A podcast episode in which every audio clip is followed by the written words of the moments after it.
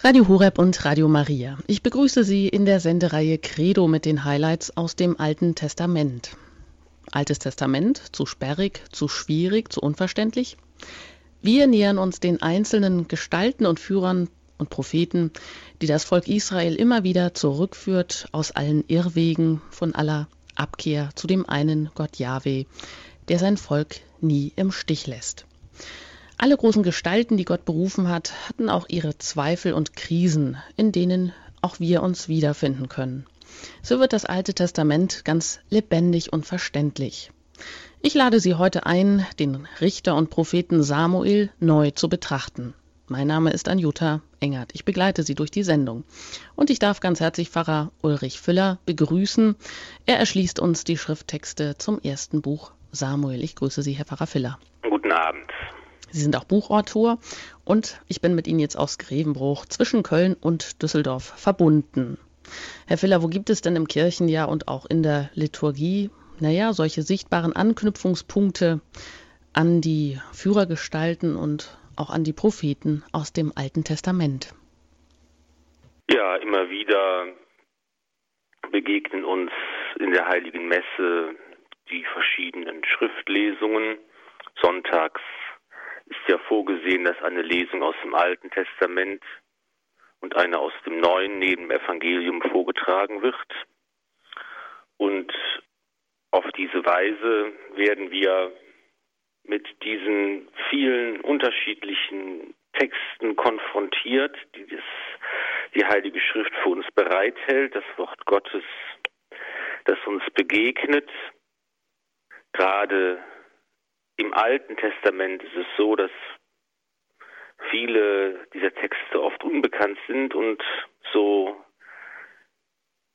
ist es wichtig, sich immer wieder neu mit diesem Schatz zu beschäftigen. Wir hören jetzt zu den Samuel-Büchern von Pfarrer Ulrich Filler. Die Sonntage der Adventszeit sind in unseren Pfarrgemeinden ein beliebter Zeitpunkt für die feierliche Aufnahme der neuen Messdiener.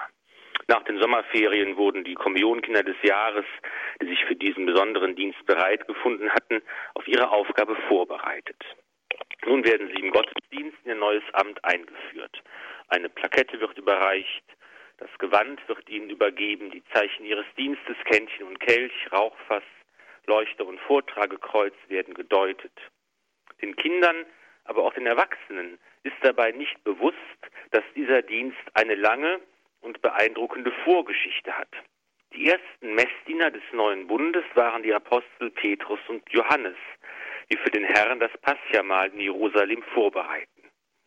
Aber auch im alten Bund finden wir Vorläufer der heutigen Messdiener. In der Zeit vor der Staatswerdung Israels Tausend Jahre vor der Geburt des Herrn ist es der junge Samuel, der im Tempel von Shiloh seinen Dienst tut. Die Zeit der Richter geht dem Ende entgegen. Mit dem ersten der beiden Samuel-Bücher wird uns die letzte Richtergestalt des Alten Testaments vorgestellt.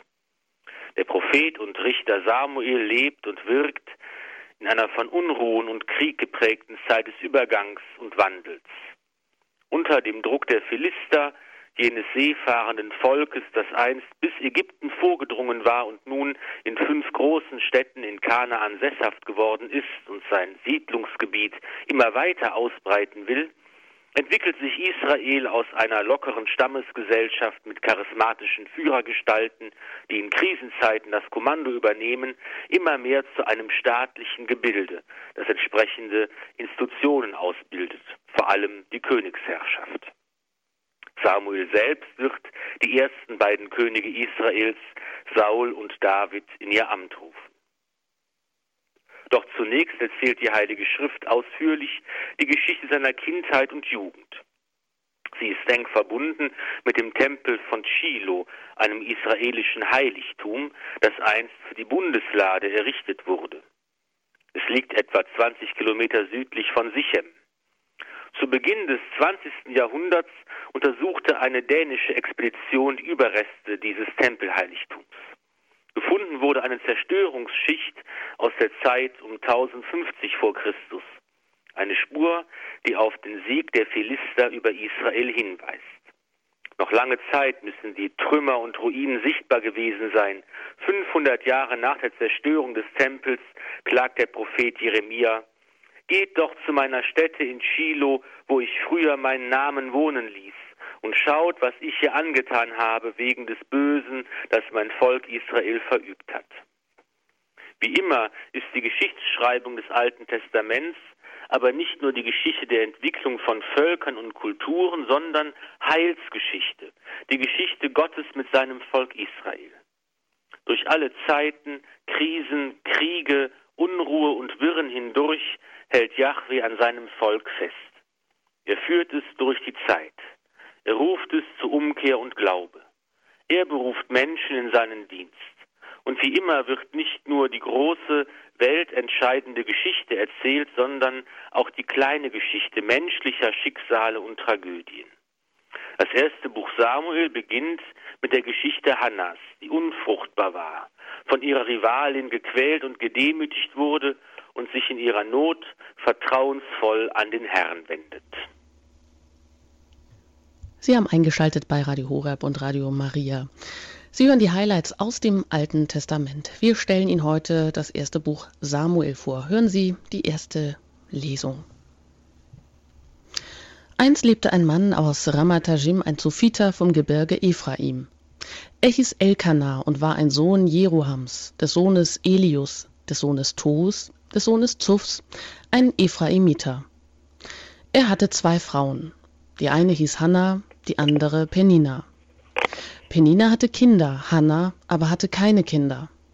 Dieser Mann zog Jahr für Jahr von seiner Stadt nach Shiloh hinauf, um den Herrn der Heere anzubeten und ihm zu opfern. Dort waren Hofni und Penias, die beiden Söhne Elis, Priester des Herrn. An dem Tag, an dem Elkanah das Opfer darbrachte, gab er seiner Frau Penina und all ihren Söhnen und Töchtern ihre Anteile.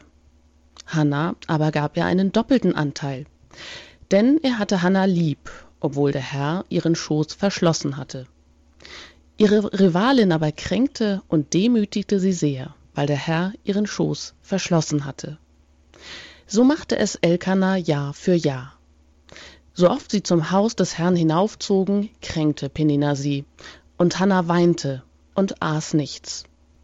Ihr Mann Elkanah fragte sie, Hannah, warum weinst du? Warum isst du nichts? Warum ist dein Herz betrübt? Bin ich dir nicht viel mehr wert als zehn Söhne? Nachdem man in Shiloh gegessen und getrunken hatte, stand Hannah auf und trat vor den Herrn. Der Priester Eli saß an den Türpfosten des Tempels des Herrn auf seinem Stuhl. Hannah war verzweifelt, betete zum Herrn und weinte sehr.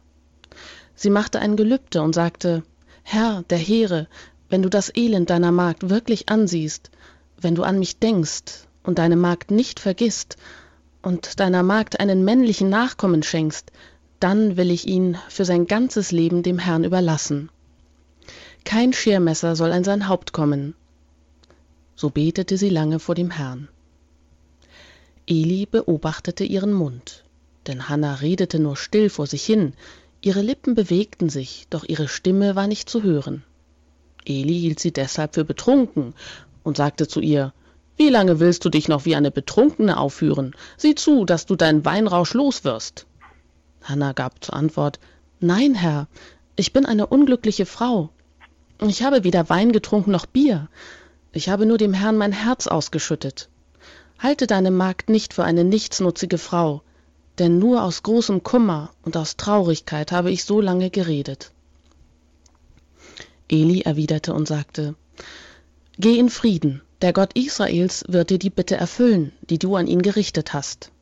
Sie sagte, Möge deine Magd Gnade finden vor deinen Augen. Dann ging sie weg. Sie aß wieder und hatte kein trauriges Gesicht mehr. Am nächsten Morgen standen sie früh auf und beteten den Herrn an. Dann machten sie sich auf den Heimweg und kehrten in ihr Haus nach Rama zurück. Elkanah erkannte seine Frau Hannah. Der Herr dachte an sie und Hannah wurde schwanger. Als die Zeit abgelaufen war, gebar sie einen Sohn und nannte ihn Samuel, denn sie sagte, ich habe ihn vom Herrn erbeten. Kinderlosigkeit, Unfruchtbarkeit wurde in der Zeit des Alten Testaments als Strafe Gottes angesehen. Denn nach damaligem Verständnis öffnet Gott selbst den Mutterschoß. Verflucht, gebrandmarkt, rechtlich nicht abgesichert, eine kinderlose Frau konnte leicht aus der Ehe entlassen werden. Keine leichte Situation für Hannah, die jedes Jahr mit der großen Familie ihres Mannes Elkana die Wallfahrt zum Heiligtum von Shiloh unternimmt, wo die Bundeslade mit den Gesetzestafeln aufbewahrt wird. Bei dieser Gelegenheit wird ihr Kummer noch verstärkt durch die eifersüchtige zweite Frau ihres Mannes Penina, die zahlreiche Söhne und Töchter geboren hat und Hannah kränkt und demütigt, wo sie nur kann. Heute würde man von Mobbing sprechen. Trotz ihrer Unfruchtbarkeit aber wird sie von ihrem Mann Elkana besonders geliebt. Er tröstet sie zärtlich in ihrer Depression und gibt ihr den doppelten Anteil der Opfergaben. Diese Anteile beziehen sich auf die besondere Form dieses alttestamentlichen Opfers. Ein Teil des Opfertieres wurde als Gabe auf dem Altar verbrannt.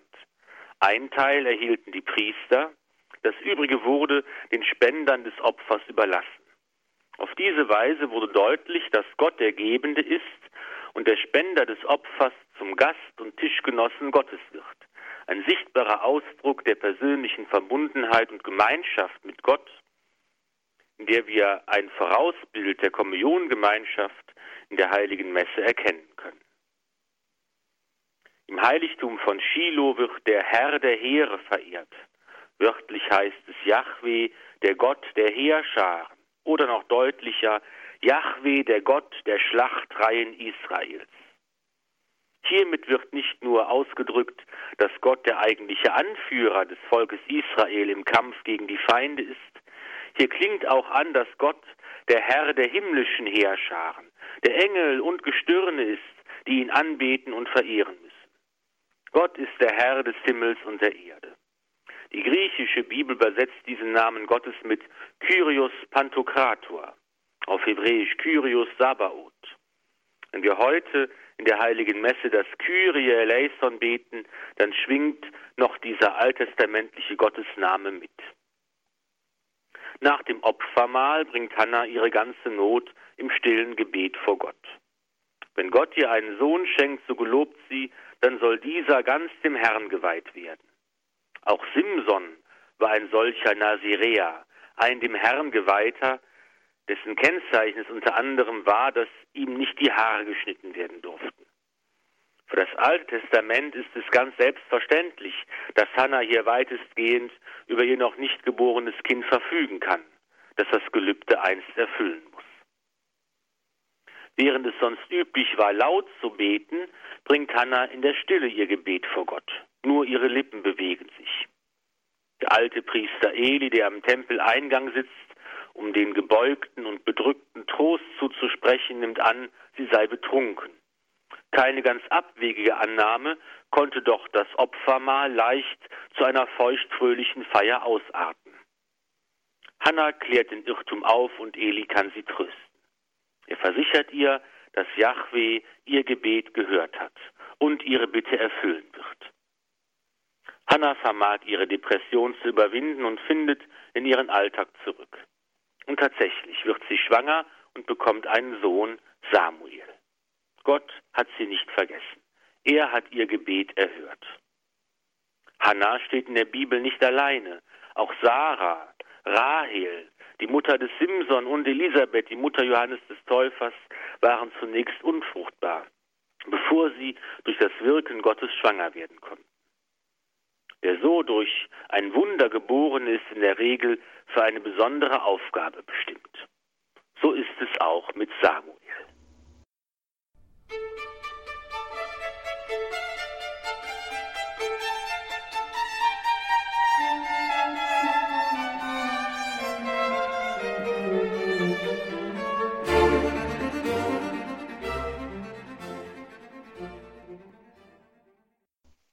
Samuel etwa vier Jahre alt ist, erfüllt Hannah ihr Gelübde und bringt das Kind nach Shiloh zu Eli. Sie sagt dem Priester, ich habe um diesen Knaben gebetet, und der Herr hat mir die Bitte erfüllt, die ich an ihn gerichtet habe. Darum lasse ich ihn auch vom Herrn zurückfordern. Er soll für sein ganzes Leben ein vom Herrn zurückgeforderter sein. Samuel lebt nun im Tempel, gemeinsam mit Eli und dessen Söhnen Hophni und Pinhas, die ebenfalls als Priester ihren Dienst im Heiligtum versahen. Jahr für Jahr aber kam Hannah zum Tempel, besuchte ihren Sohn und brachte ihm ein neues kleines Obergewand mit, das sie für ihn angefertigt hatte. Und weiterhin ruhte der Segen Gottes auf ihr. Sie bekam noch drei Söhne und zwei Töchter. Samuel machte sich gut. Er gewann immer mehr an Gunst beim Herrn und auch bei den Menschen. Ganz anders die Söhne Elis. Hophni und Pinhas vernachlässigten ihren Dienst und interessierten sich vor allem für ihren Vorteil. Sie kümmerten sich nicht um den Herrn. Auch die Vorhaltungen ihres Vaters fruchten nichts. Doch die Strafe folgt auf den Fuß. Hören Sie dazu aus dem ersten Buch Samuel, dem dritten Kapitel. Der junge Samuel versah den Dienst des Herrn unter der Aufsicht Elis. In jenen Tagen waren Worte des Herrn selten, Visionen waren nicht häufig. Eines Tages geschah es. Eli schlief auf seinem Platz. Seine Augen waren schwach geworden und er konnte nicht mehr sehen. Die Lampe Gottes war noch nicht erloschen, und Samuel schlief im Tempel des Herrn, wo die Lade Gottes stand. Da rief der Herr den Samuel, und Samuel antwortete, Hier bin ich. Dann lief er zu Eli und sagte, Hier bin ich, du hast mich gerufen. Eli erwiderte, Ich habe dich nicht gerufen, geh wieder schlafen. Dann ging er und legte sich wieder schlafen. Der Herr rief noch einmal, Samuel. Samuel stand auf und ging zu Eli und sagte, Hier bin ich, du hast mich gerufen. Eli erwiderte, Nein, ich habe dich nicht gerufen, mein Sohn, geh wieder schlafen. Samuel kannte den Herrn noch nicht, und das Wort des Herrn war ihm noch nicht offenbart worden. Da rief der Herr den Samuel wieder, zum dritten Mal. Er stand auf und ging zu Eli und sagte, Hier bin ich, du hast mich gerufen. Da merkte Eli, dass der Herr den Knaben gerufen hatte. Eli sagte zu Samuel, Geh, leg dich schlafen, wenn er dich wieder ruft, dann antworte, Rede, Herr, denn dein Diener hört. Samuel ging und legte sich an seinem Platz nieder. Da kam der Herr, trat zu ihm heran und rief wie die vorigen Male, Samuel, Samuel. Und Samuel antwortete, Rede, denn dein Diener hört. Der Herr sagte zu Samuel, Fürwahr, ich werde in Israel etwas tun, so dass jedem, der davon hört, beide Ohren gellen. An jedem Tag werde ich an Eli vom Anfang bis zum Ende alles verwirklichen, was ich seinem Haus angedroht habe. Ich habe ihm angekündigt, dass ich über sein Haus für immer das Urteil gesprochen habe wegen seiner Schuld. Denn er wusste, wie seine Söhne Gott lästern und gebot ihnen nicht Einhalt. Darum habe ich dem Haus Eli geschworen, die Schuld des Hauses Eli kann durch Opfer und durch Gaben in Ewigkeit nicht gesühnt werden. Samuel blieb bis zum Morgen liegen, dann öffnete er die Türen zum Haus des Herrn. Er fürchtete sich aber, Eli von der Vision zu berichten. Da rief Eli Samuel und sagte, Samuel, mein Sohn. Er antwortete, Hier bin ich. Eli fragte, Was war es, das er zu dir gesagt hat? Verheimliche mir nichts. Gott möge dir dies und das antun, wenn du mir auch nur eines von all den Worten verheimlichst, die er zu dir gesprochen hat.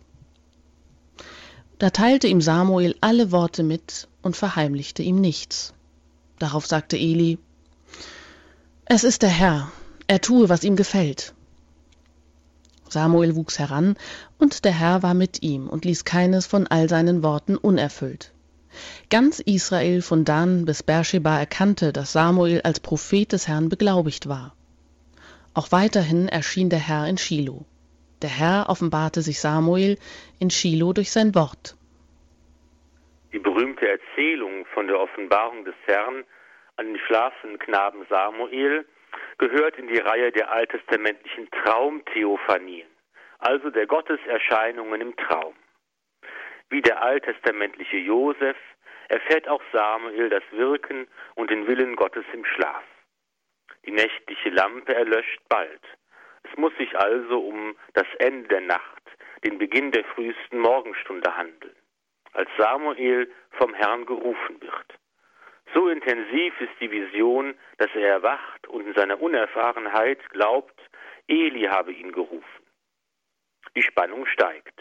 Dreimal ruft Gott in Samuel, bis Eli schließlich merkt, dass der Junge von Gott gerufen wird. Er sagt ihm, was zu tun ist, leitet ihn an, auf den Anruf Gottes in der richtigen Weise zu reagieren. Rede, Herr, denn dein Diener hört. Das ist ein wunderbares, kurzes Gebet, das auch wir uns gut zu eigen machen können. Rede, Herr, denn dein Diener hört. Kann diese Bitte nicht auch am Beginn unseres Betens stehen, dass er nicht nur ein Reden vor und zu Gott, sondern auch ein Hören auf sein Wort, auf seinen Willen sein soll? Aber es ist wahrlich keine frohe Botschaft, die Samuel anhören muss. Es ist die Botschaft vom Gericht, die Botschaft vom Untergang des Hauses Eli. Kein Wunder, dass Samuel sich davor fürchtet, die schlechte Nachricht mitzuteilen. Eli aber besteht darauf und nimmt das Gerichtswort sehr gefasst und gelassen an. Es ist der Herr. Er tue, was ihm gefällt. Überhaupt wirkt die Gestalt des alten Priesters trotz seines tragischen Scheiterns sehr sympathisch. Er stand Hannah in ihrer Verzweiflung bei und tröstete sie. Er sah deutlich die Fehler und die Schuld seiner Söhne, auch wenn er nicht stark und durchsetzungsfähig genug war, sie zu ändern. Er kümmert sich um Samuel und wird dessen Mentor im Dienst an Yahweh. In seiner Schwachheit, in seiner Hilflosigkeit, in seinem Verhältnis seinen Söhnen gegenüber können wir uns wiederfinden. Mit dieser Erzählung endet die Kindheitsgeschichte Samuels. Er wird nun als Prophet bekannt, als Mann, der das Wort und die Weisung Gottes verkündet.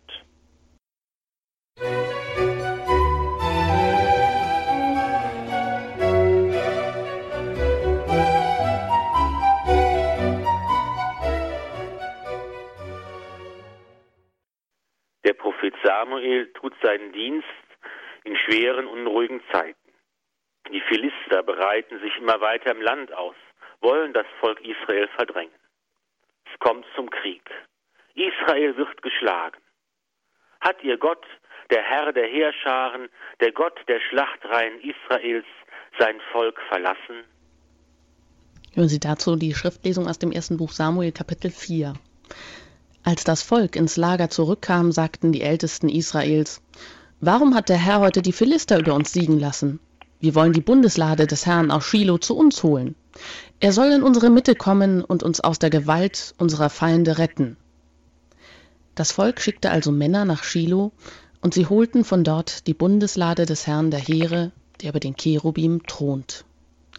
Hophni und Pinas, die beiden Söhne Elis, begleiteten die Bundeslade Gottes. Als nun die Bundeslade des Herrn ins Lager kam, erhob ganz Israel ein lautes Freudengeschrei so dass die Erde dröhnte. Die Philister hörten das laute Geschrei und sagten, was ist das für ein lautes Geschrei im Lager der Hebräer? Als sie erfuhren, dass die Lade des Herrn ins Lager gekommen sei, fürchteten sich die Philister, denn sie sagten, Gott ist zu ihnen ins Lager gekommen. Und sie riefen, Weh uns, denn so etwas ist früher nie geschehen, weh uns, wer rettet uns aus der Hand dieses mächtigen Gottes? Das ist der Gott, der Ägypten mit allerlei Plagen in der Wüste geschlagen hat. Bundeslade galt als Thronsitz Gottes. Auf ihrem Deckel waren zwei Cherubim abgebildet. Daher kommt die Bezeichnung Herr der Heere, der über den Cherubim thront. Das von der Niederlage gezeichnete Volk schöpft neuen Mut. Jubel brandet auf. Jetzt muss der Sieg gelingen. Die Philister erschrecken. Die Kunde von dem mächtigen Gott Yahweh, der sein Volk durch die Wüste in das gelobte Land geführt hat, ist bis zu ihnen gedrungen. Doch sie wollen ihre Haut teuer verkaufen und machen sich gegenseitig Mut. Hören Sie weiter aus dem Buch Samuel. Seid tapfer, Philister, und seid Männer, damit ihr nicht den Hebräern dienen müsst, wie sie euch gedient haben. Seid Männer und kämpft. Da traten die Philister zum Kampf an und Israel wurde besiegt, so dass alle zu ihren Zelten flohen. Es war eine sehr schwere Niederlage. Von Israel fielen 30.000 Mann Fußvolk. Die Lade Gottes wurde erbeutet und die beiden Söhne Elis, Hophni und Pinas, fanden den Tod. Ein Benjaminiter lief vom Schlachtfeld weg und kam noch am gleichen Tag nach Shiloh mit zerrissenen Kleidern und Staub auf dem Haupt. Als er ankam, saß Eli auf seinem Stuhl neben der Straße und hielt Ausschau, denn er hatte Angst um die Lade Gottes. Als der Mann kam und in der Stadt berichtete, schrie die ganze Stadt auf. Eli hörte das laute Geschrei und fragte, was bedeutet dieser Lärm? Der Mann lief schnell herbei und berichtete Eli. Eli war 98 Jahre alt. Seine Augen waren starr geworden, so dass er nichts mehr sehen konnte. Der Mann sagte zu Eli, Ich bin der Mann, der vom Schlachtfeld gekommen ist. Ich bin heute aus der Schlacht geflohen. Eli fragte, Wie ist es denn zugegangen, mein Sohn? Der Bote antwortete, Israel ist vor den Philistern geflohen. Das Volk hat eine schwere Niederlage erlitten. Auch deine beiden Söhne Hophni und Pinas sind tot, und die Lade Gottes ist weggeschleppt worden. Als er die Lade Gottes erwähnte, fiel Eli rückwärts von seinem Stuhl neben dem Tor, brach sich das Genick und starb, denn er war ein alter und schwerfälliger Mann. Er war 40 Jahre lang Richter in Israel gewesen. Nun bricht die Katastrophe über Israel hinein. Die Schlacht ist verloren, die Bundeslade von den Philistern erobert, die Söhne Elis fanden den Tod. Geschickt baut der Erzähler einen Spannungsbogen auf. Der alte Priester Eli, mittlerweile erblindet, sitzt an der Straße und wartet bangen Herzens auf Nachrichten von der Schlacht. Ein Bote, zum Zeichen der Trauer hat er sich seine Kleider zerrissen und sein Haupt mit Staub bedeckt, kommt nach Shiloh, verkündet aber zunächst in der Stadt die schlechte Nachricht. Eli hört das Wehklagen, wird immer unruhiger. Schließlich erreicht ihn der Bote mit der Hiobsbotschaft, die sich immer weiter steigert. Israel geflohen, eine schwere Niederlage, die Söhne Elis tot und schließlich die Lade Gottes von den Philistern verschleppt. Diese Nachricht ist zu viel für den greisen Eli. Er stürzt von seinem Stuhl und bricht sich das Genick. Das angekündigte Strafgericht wurde vollzogen. Israel erfährt, dass die Bundeslade kein magischer Gegenstand ist, mit dem die Hilfe Gottes herbeigeschworen werden kann. Nur derjenige, der ehrlichen Herzens versucht, seinen Willen zu tun, kann auf die Hilfe und den Segen Gottes rechnen.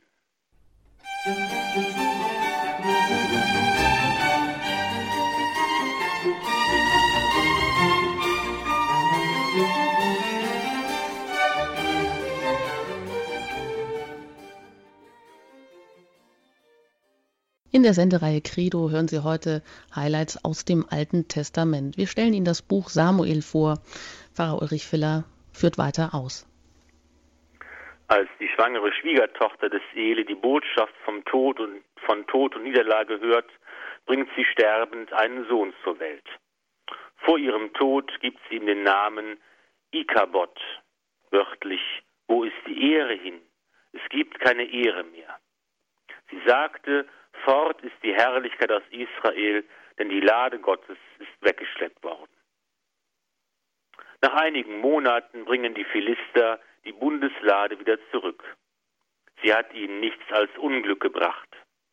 Im Tempel ihres Gottes Dagon stürzte sie die Götzenfigur zu Boden. In den Städten, in die sie gebracht wird, bricht die Pest aus. So wird die Lade schließlich zurückerstattet. Da das Heiligtum von Shiloh zerstört wurde, wird ein vornehmer Mann aus Kirhat Jearim zum Hüter der Lade bestimmt. Dort bleibt sie, bis sie König David später nach Jerusalem holen lässt.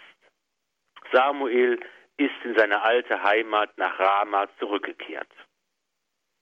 Nach wie vor lastet die Drohung, die von den Philistern ausgeht, über Israel. Das Volk ist verzweifelt. Samuel weist den rechten Weg. Nur wenn Israel sich auch innerlich bekehrt, wenn es sich abwendet von den falschen Götzen, wenn es sich auf den Bund besinnt, der am Sinai geschlossen wurde, nur dann wird Gott hilfreich in der Mitte seines Volkes sein. Hören Sie die Schriftlesung aus dem ersten Buch Samuel Kapitel 7. Seit dem Tag, an dem die Lade in Kirjat Jearim ihre Wohnung nahm, war eine lange Zeit vergangen. 20 Jahre. Als sich das ganze Haus Israel klagend an den Herrn wandte, sagte Samuel zum ganzen Haus Israel, Wenn ihr vom ganzen Herzen zum Herrn zurückkehren wollt, dann schafft die fremden Götter mitsamt den Astarten aus eurer Mitte fort. Wendet euer Herz wieder dem Herrn zu und dient ihm allein. Dann wird er euch aus der Gewalt der Philister befreien. Da entfernten die Israeliten die Bale und Astarten und dienten nur noch dem Herrn. So stößt Samuel eine große Erneuerungsbewegung an. Sie findet ihren Höhepunkt, als Samuel das Volk in Mispa versammelt, um dort zu beten. In diesem feierlichen Augenblick ziehen von neuem die Philister heran. Während des Opfers, das Samuel darbringt, beginnt die Schlacht. Und Gott selbst ist im Zeichen des Donners gegenwärtig und stürzt die angreifenden Philister in Verwirrung. Israel kann den Sieg erringen, das Land aus der Hand der Philister befreien, die verlorenen Gebiete zurückgewinnen. Nun wird das Gesetz Jahwes wiederum zur Lebensmitte Israels. Gott allein ist der König seines Volkes, nur er herrscht. Samuel aber ist sein Diener. Als Richter führt er das Volk und ordnet alles. Dazu die Schriftlesung. Samuel war Richter in Israel, solange er lebte. Jahr für Jahr zog er umher und machte die Runde durch Bethel, Gilgal und Mispa und sprach an allen diesen Orten Israel recht. Dann kehrte er jeweils nach Rama zurück, denn dort hatte er sein Haus. Auch dort sprach er Israel recht, und er baute dort einen Altar für den Herrn.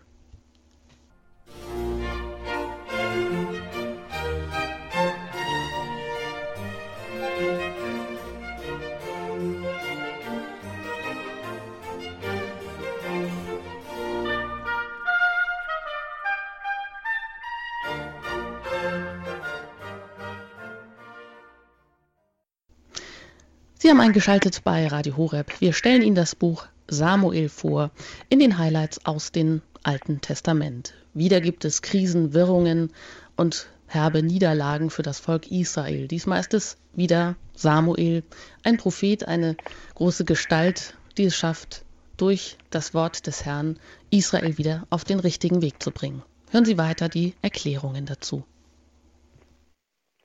Auch Samuel wird alt. Und ihm widerfährt dasselbe Geschick wie Eli. Seine Söhne, die er als Richter eingesetzt hatte, erweisen sich als unfähig. Seine Söhne gingen nicht auf seinen Wegen, sondern waren auf ihren Vorteil aus, ließen sich bestechen und beugten das Recht. Das Volk aber nimmt diese Missstände nicht länger hin. Die Ältesten Israels versammeln sich und legen Samuel ihre Forderungen.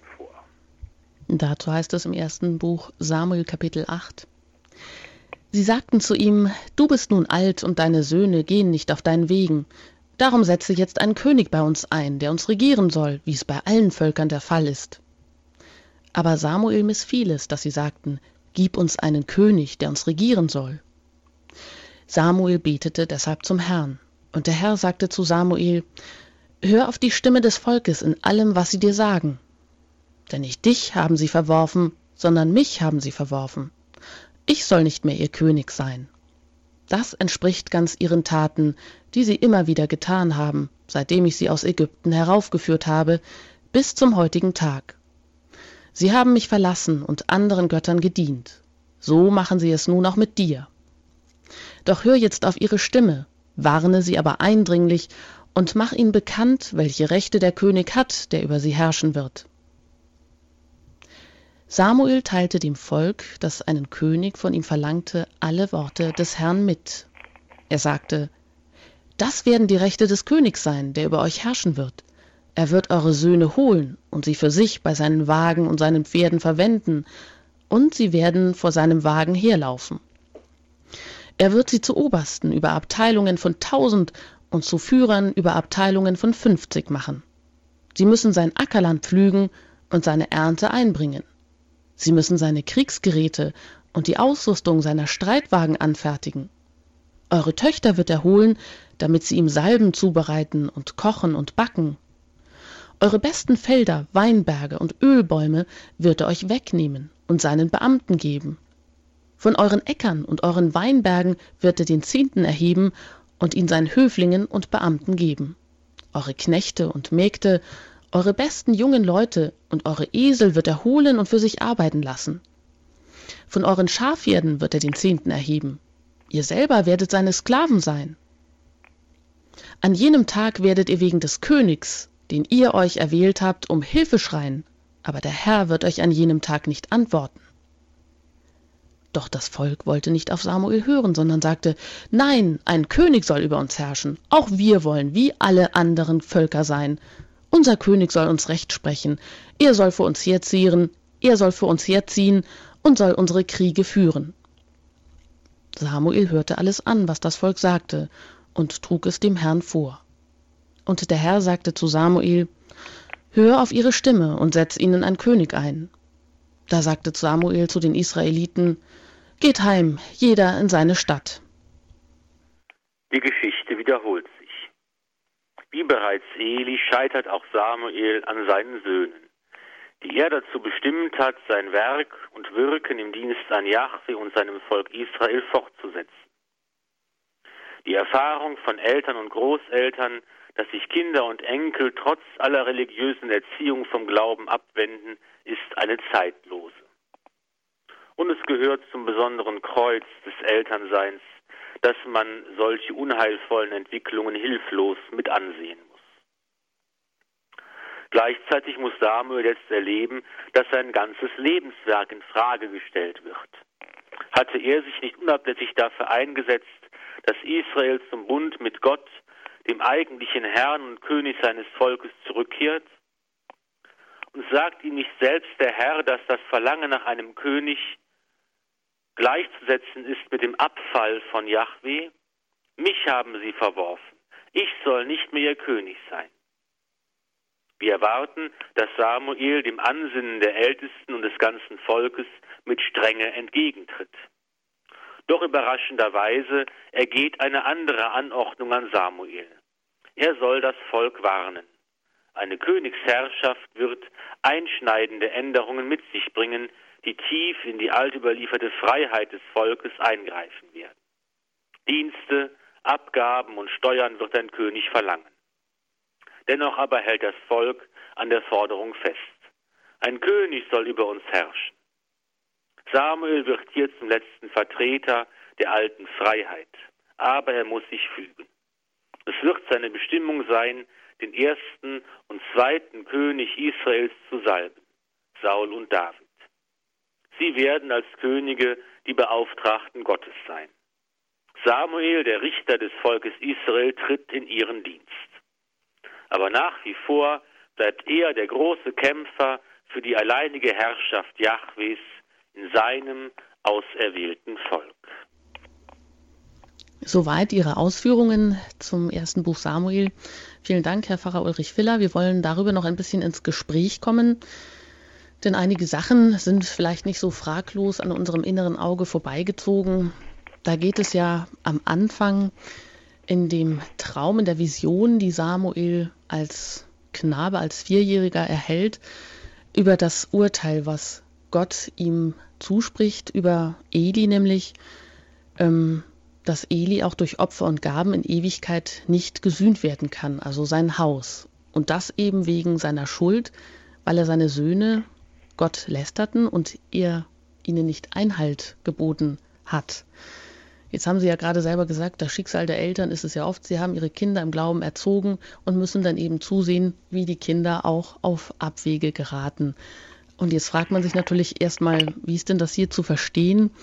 Er, der Vater, dem Vater ist es nicht gelungen, seinen Söhnen davon abzuhalten, Gott zu lästern. Dennoch muss er ihnen ja irgendwann die Freiheit lassen. Also wie kann das so eine große Schuld sein, dass deshalb ein ewiges Urteil über Eli gesprochen wird, das auch nicht mehr gesühnt werden kann? Hier wird ganz deutlich,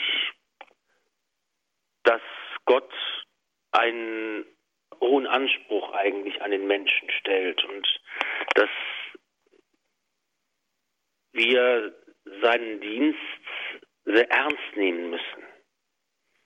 Es geht hier ja einmal um diese Frage, worin die Schuld äh, dieser Priester besteht, denen da der Betrieb des Tempels äh, aufgetragen ist. Und da geht es eigentlich, ist die eine Intention des, des Schriftstellers, der diese, äh, diesen biblischen Text aufgeschrieben hat, äh, deutlich zu machen, dass es um den Gottesdienst geht.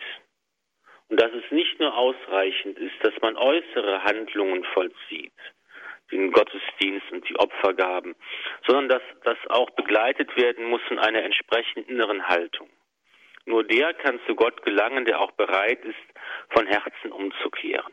Das ist eigentlich ein Motiv, das sich durch das ganze Alte Testament zieht, das die, bei den Propheten auch immer wieder zu finden ist, dass dieser äußere gottesdienstliche Betrieb im Tempel kritisiert wird, weil die entsprechende innere Haltung fehlt.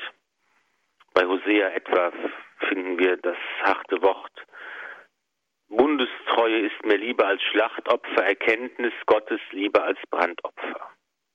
Das ist also jetzt hier äh, ähm, die Intention, dass es eigentlich um diese wichtige Frage des rechten Gottesdienstes geht.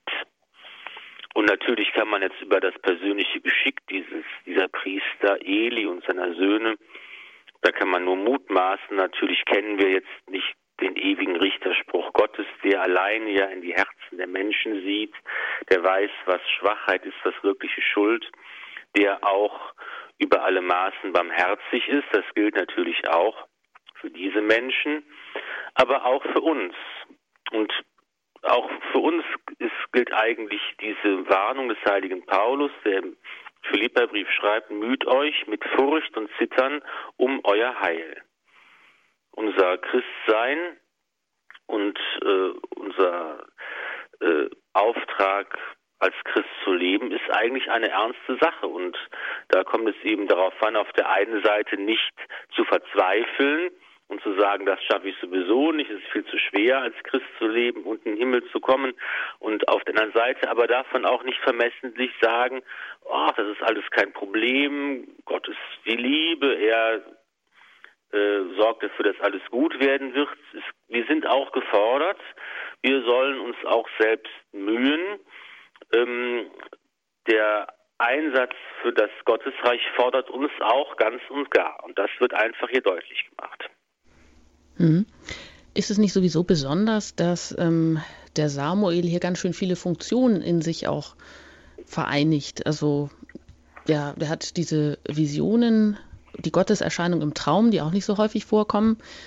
Er führt natürlich das Volk, wie alle großen Gestalten, wieder von den Abwegen zum richtigen Gott, zu dem einen Gott. Also er ist noch Richter und andererseits aber Prophet und, und weist dann ins Königtum oder weist den Weg ja, in die Königsherrschaft und, die, und das Volk Israel will das ja auch so. Aber vor allem auch diese Jugendgeschichte, wo so deutlich gezeigt wird, wie er bei dem Priester Eli in die, quasi in die Ausbildung geht, oder? Ist das was Besonderes, dass das hier so gezeigt wird auch? Das ist ja schon eine eine besondere äh, Erzählung und ja auch zu Recht eine ganz bekannte und berühmte Stelle, Samuel im Tempel, der von Gott gerufen wird. Und ähm, ja, hier, hier wird einfach deutlich gemacht, dass eigentlich äh, dieser Mann Samuel von Gott eine ganz besondere Berufung bekommen hat, eben als Prophet, als Richter in Israel zu wirken und immer wieder das Volk zum Bund mit Gott zurückzuführen. Und das ist ja oft in der Heiligen Schrift so, dass eben Menschen, die besonder, einen besonderen Auftrag bekommen von Gott, dass, dass da auch eben in der, in der Kindheitsgeschichte und äh, mit den Umständen ihrer Geburt ganz wunderbare Sachen sich vollziehen. Und das ist schon ein Zeichen dafür, dass, dass hier eine besondere Berufung Gottes vorliegt. Das war ja zum Beispiel äh, bei, bei Simson auch so, äh, diesem Richter, der ja auch so eine wunderbare Geburtsgeschichte hatte. Das bei Johannes dem Täufer so. Und das ist eigentlich etwas, was man an verschiedenen Stellen finden kann. Hm. Und ähm, Israel will unbedingt einen König haben, gegen alle Warnungen, gegen alle Einwände Samuels. Auch das ist sehr erstaunlich, ähm, dass Gott auf ihn eingeht oder auf das Volk Israel eingeht und den Willen des Volkes hier gewährt. Aber auch dieses Motiv, es, sie wollen unbedingt wie die anderen Völker sein, ist auch das irgendwie etwas, was äh, den Menschen so anspricht, weil es immer wieder kehrt und uns immer wieder auch hindert, dass wir irgendwie so darauf angewiesen sind, so wie die anderen sein zu wollen? Ja, hier liegt ein gewisses Paradox vor im biblischen Text dass auf der einen Seite Jahwe selbst im Samuel sagt, die Forderung nach einem König bedeutet, von Gott abzufallen, von seinem Bund, aber dass Gott dann im nächsten Satz dem Samuel die Anweisung gibt, dass er eigentlich das Volk warnen soll und damit im Grunde genommen den Auftrag bekommt, das hören wir dann beim nächsten Mal. Dann geht es im ersten Buch Samuel weiter damit, dass eben die Geschichte von dem ersten König Saul erzählt wird, dass er den Auftrag bekommt, dann diesen Saul zum König zu salben. Und ähm, da kann man zwei Sachen zu sagen. Auf der einen Seite ist es eben so, dass man sieht, dass der Wille Gottes nicht unbeweglich ist, sondern dass äh, der Heilsplan es auch vorsieht, dass dann eine Königsherrschaft in Israel kommt. Das ist, ähm, kommt eben jetzt nicht auf eine besondere Regierungsform an, sondern darauf, dass unter allen möglichen Umständen das Volk an Yahweh festhalten soll und an dem Bund, der geschlossen worden ist. Dann bereitet eben auch die Königsherrschaft in Israel äh, eigentlich das Kommen des Messias vor. Sie bildet in ihrer Unzulänglichkeit, jetzt schon beschrieben wird, bevor sie eingerichtet wird, eigentlich den Hintergrund dafür, dass einmal die Königsherrschaft Christi kommt, der der wahre König ist und dessen Herrschaft all diese Mängel nicht aufweist. Dann ist natürlich zu sehen, dass diese, dass hier einfach auch eine Entwicklung beschrieben wird, die eigentlich äh, ähm, äh, gar nicht äh, anders gewesen sein konnte, weil in dieser der Phase der Staatswerdung Israels äh, gewisse Institutionen notwendig waren, damit das Volk sich eben gegen die Feinde, die Philister, mit denen es ja ständig im Kampf war, äh, behaupten konnte.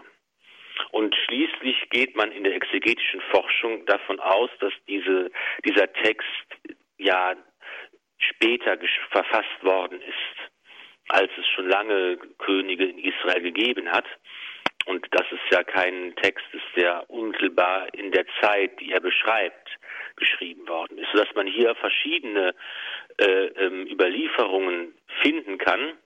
Das ist nämlich ein Teil äh, äh, des Textes, der stammt eben aus äh, einer Feder, die ähm, dem Königtum positiv gegenübersteht in Israel. Und es gibt aber eben auch eine Quelle, die sehr kritisch das Tun und Treiben der Könige Israels betrachtet. Und, äh, und diese kritischen und, positiven äh, Texte sind hier verbunden worden miteinander sodass man äh, also diese Widersprüche und dieses Paradoxon auch dann erklären kann.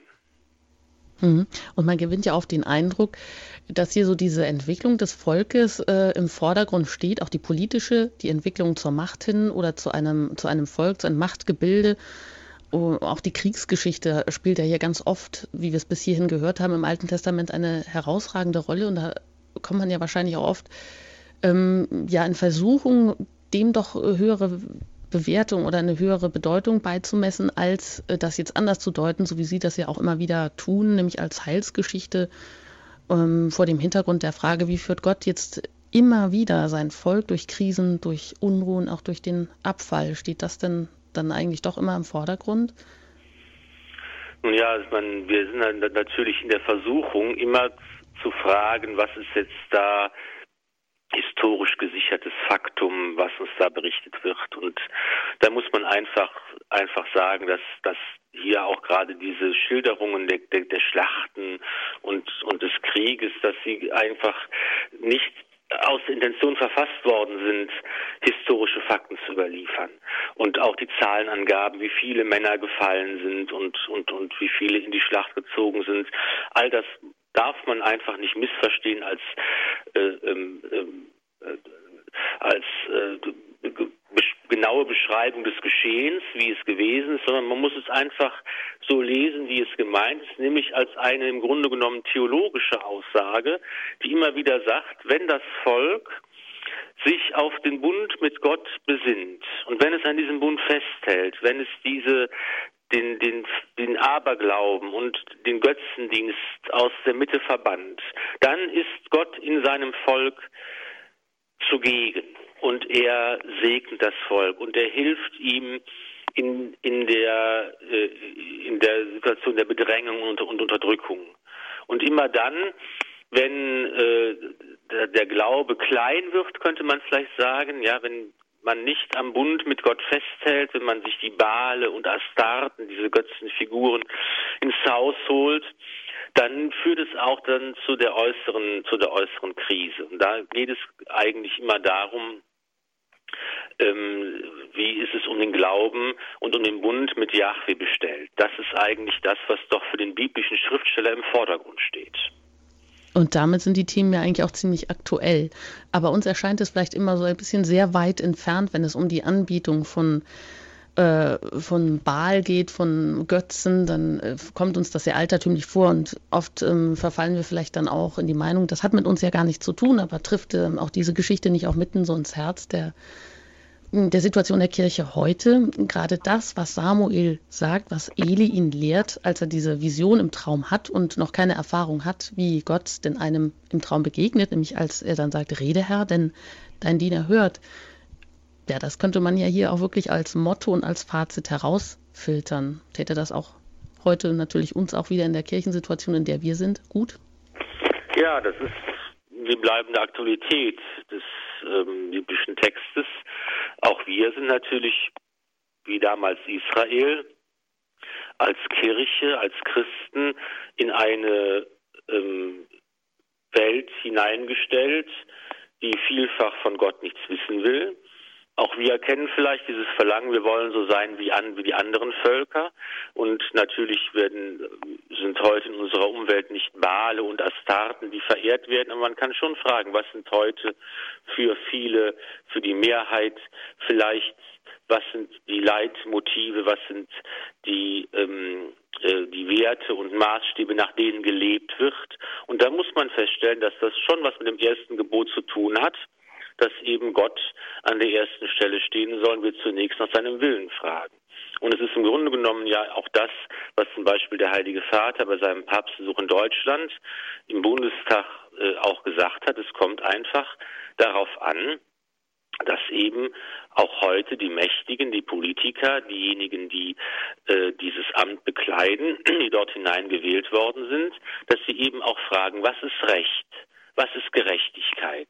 Wie kann ich äh, und, und wie kann ich mein Amt ausfüllen und dieses Recht, das Rechte auch erkennen?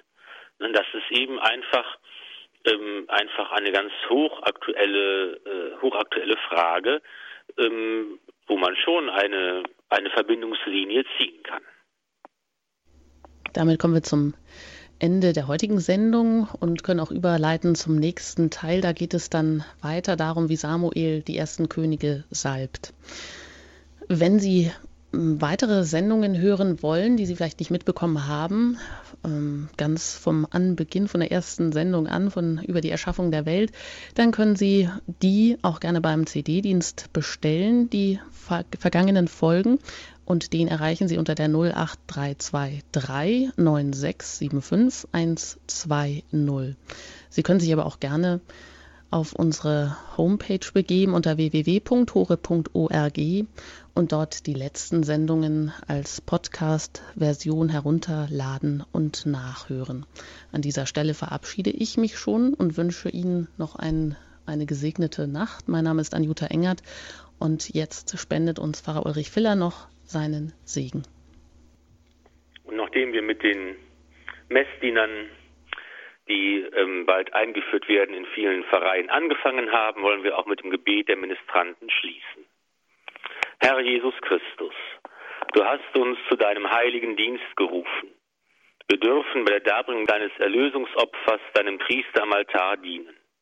Du lässt uns die Macht deiner dienenden Liebe immer wieder erleben. Wenn du dich in den heiligen Sakramenten den gläubigen Menschen schenkst. Lass uns von dir lernen, zu dienen, zu opfern und zu lieben, damit du in uns leben kannst und wir das Leben in Fülle haben. Sei du mit uns, o Herr, und geleite uns zur Herrlichkeit des ewigen Lebens. Führe uns zum Vater. Amen. So segne euch der allmächtige und gütige Gott, der Vater und der Sohn und der Heilige Geist. Amen. Amen. Jesus Christus. In Ewigkeit. Amen.